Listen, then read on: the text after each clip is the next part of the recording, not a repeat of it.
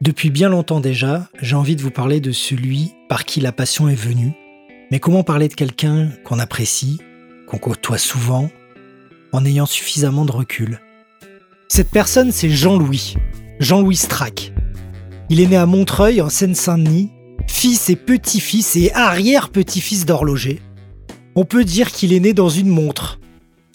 Il aime manger, dessiner et fabriquer des trucs. Petit, il traîne aux abords des usines, entrepôts et ateliers qui sont aujourd'hui des lofts de millionnaires.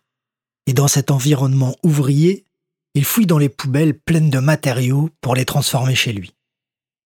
À l'âge où tu galérais à faire des Legos, lui fabriquait un téléphérique entre son lit et l'étagère.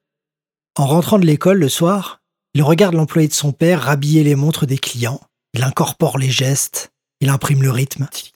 Le jeudi, son père l'emmène dans le quartier du Temple à Paris, où il va chercher des pièces détachées et des apprêts de bijouterie.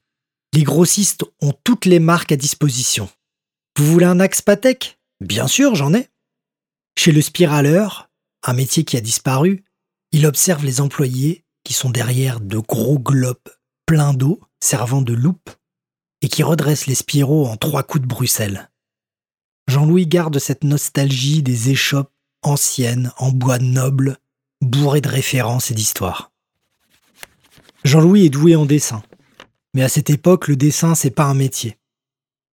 Si bien qu'il va rentrer dans l'école d'horlogerie de Dreux, en internat, et comme il est costaud et gentil, il va nouer plusieurs grandes amitiés qui lui serviront plus tard.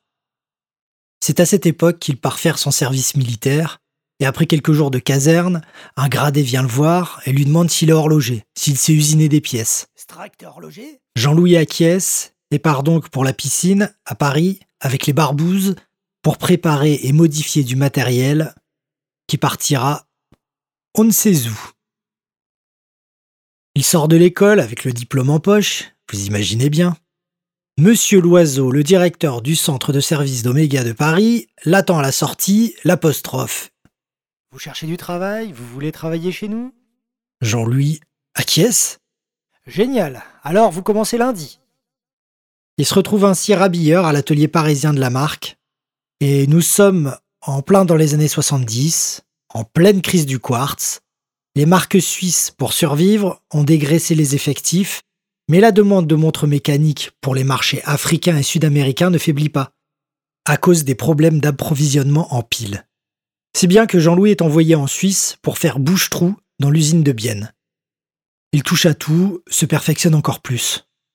Et lors de ses pauses, il traverse un petit ruisseau, une sorte de zone de démarcation. Au sud, on parle français, au nord, on parle allemand. Et il fume sa clope sur ce petit pont à côté de la chaufferie et fait causette avec les filles qui passent par là. Il reste deux ans en Suisse. De retour à Paris, il reprend la boutique familiale à Montreuil, mais l'horlogerie et la bijouterie ne vivent pas leurs meilleures heures, et c'est compliqué. Il se dédouble pour euh, travailler et créer une agence de communication, où il y est photographe, graphiste, designer, il invente des machines, il vend des brevets. Il a inventé un mixeur miniature pour moudre les médicaments et en faire de la poudre. Il perd de plus en plus de vue l'horlogerie, il fait que du changement de pile, oh. ça le rend un peu neurasthénique, alors il vend ses machines. Jusqu'à ce qu'un jeune homme pousse la porte de la bijouterie Strack avec des montres et beaucoup de questions sous le bras. Jean-Louis le prend comme élève. Le jeune homme est aujourd'hui un horloger, collectionneur et expert reconnu. Il s'appelle Jean-Philippe Daudet. C'est lui qui a réveillé la bête. La bijouterie Strack se fait braquer plusieurs fois et au bout de la sixième, l'assurance dit à Jean-Louis que c'était la dernière. Il vend donc la boutique familiale et s'exile à Bordeaux, où il transforme une partie de sa maison en atelier d'horlogerie, le garage en pièce d'usinage et la buanderie en atelier de polissage. Il est dans la cinquantaine et il part à la recherche de travail pour sous-traiter les réparations aux boutiques bordelaises. Un après-midi, accompagné de Jean-Philippe Daudet, il entre dans le sas de ma boutique et se présente.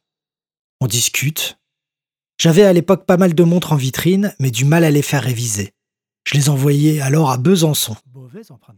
Il me raconte son histoire, son parcours, ses compétences, et repart donc avec deux chronos anciens passablement abîmés.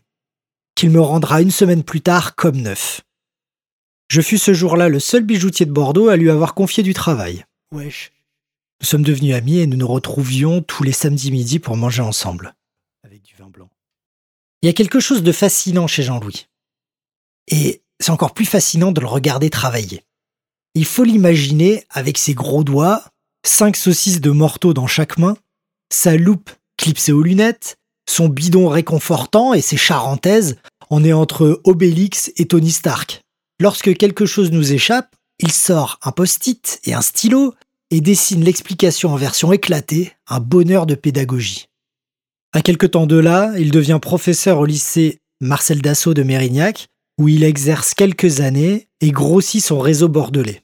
Le travail et les élèves ébahis affluent, si bien qu'il prend un local plus grand et crée le premier coworking horloger de France, où il met à disposition des jeunes diplômés toutes les machines, compétences et agréments de diverses marques, contre un loyer très modique.